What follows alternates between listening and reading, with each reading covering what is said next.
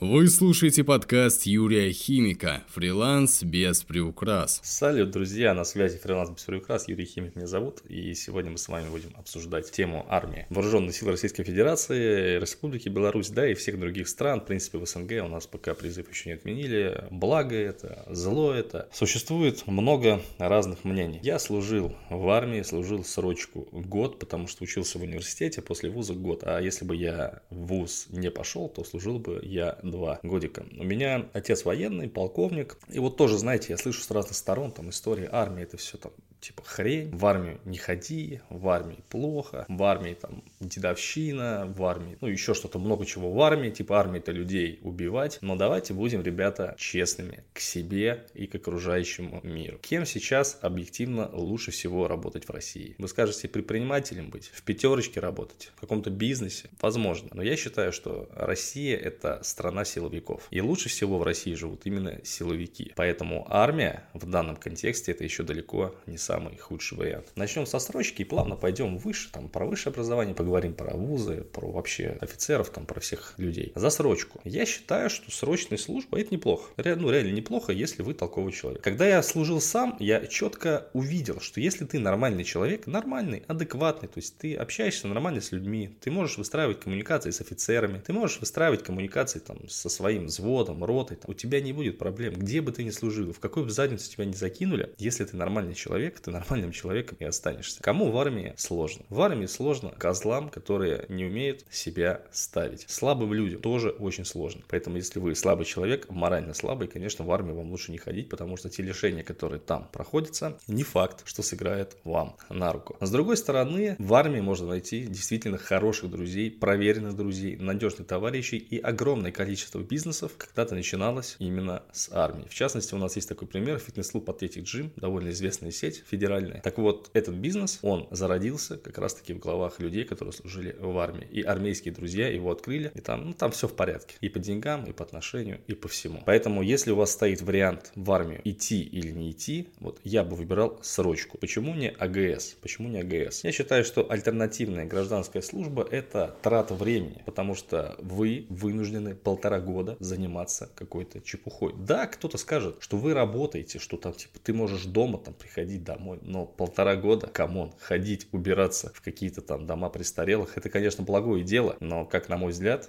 лучше пойти на срочку, потому что на срочке можно и работать, на срочке можно жить красиво, припеваючи, можно найти друзей, знакомых, опять же, и получить там самое главное, нужные вам качества по жизни. Потому что, допустим, по себе могу сказать, как человек, который является довольно пробивным, я полгода был в войсках, и второй половину службы я служил в приемной начальника Академии военно-космической Гражданской обороны города Твери. Да, я служил в своем городе, так вышло. И честно сказать, если у вас есть тоже такой вот вариант остаться в своем городе, не оставайтесь. Потому что я видел своими глазами, как офицеры издевались над нерадивыми ребятами, которые тоже из Твери оставались служить в части. И это все, это все приводило к тому, что просто люди, вдумайтесь, служа в части в городе, ходили в увольнение один раз за всю службу. Вторая часть моей службы – это сплошная польза. Это общение с адекватными людьми. Это общение с адекватными военными, военными. И вот именно в армии я научился не бояться чинов, не бояться статуса, не бояться людей, больших людей. И вот в работе сейчас мне это очень помогает, потому что у меня нет вот этих рамок, когда ты смотришь на человека и, думаешь, что он прям какой-то небожитель. У меня есть понимание, что те же генералы, допустим, это люди обычные, просто они умнее по жизни, они более пробивные, более аккуратные, более тактичные, более хитрые. И эти люди становятся тем, кем они являются, генералами, командирами. Плюс связи, то есть это все нетворкинг, это навыки нетворкинга. Как я считаю, это один из ключевых навыков вообще по жизни. Уж я не говорю там за удаленную работу, за фриланс. Много ли людей этого добивается? Нет. А по жизни вообще кто-то чего-то добивается? Разве таких людей огромное количество? Тоже нет. И вот служба там меня, честно сказать, очень закалила. Очень закалила. И вот сейчас в 30 лет я понимаю, что армия, она мне дала очень много полезных навыков. В первую очередь личностных навыков. Ну и, конечно, друзей. То есть до сих пор со своим командиром мы общаемся. Вот буквально недавно было день рождения рождения, а, а видел я его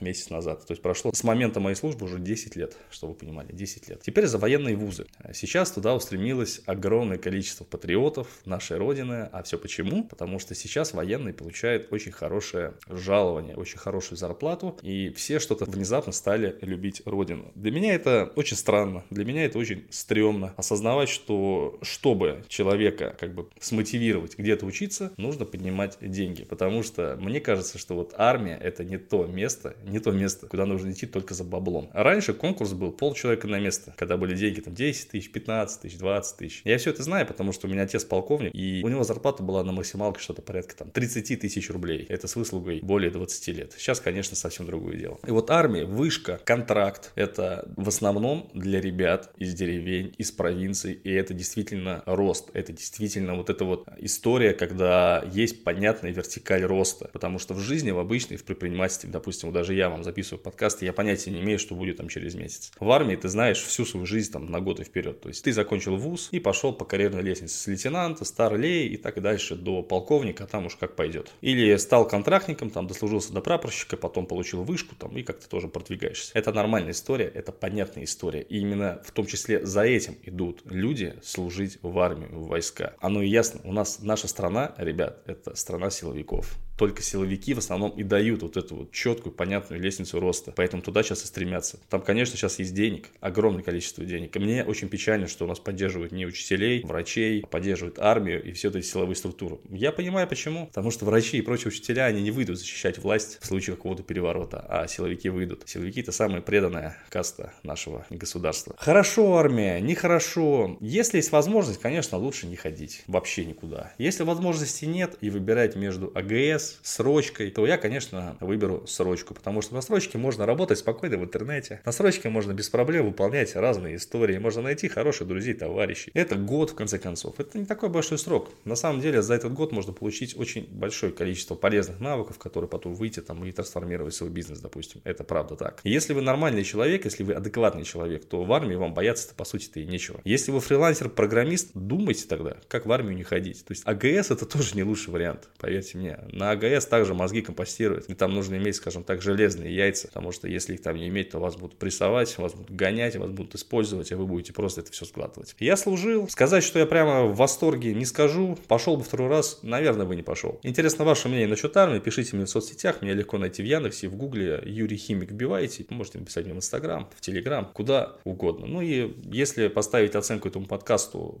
там, где вы слушаете, Apple подкасты, Google подкасты, Яндекс Музыка, SoundCloud, где-то еще, это будет вам отдельная большая благодарность. Счастливо.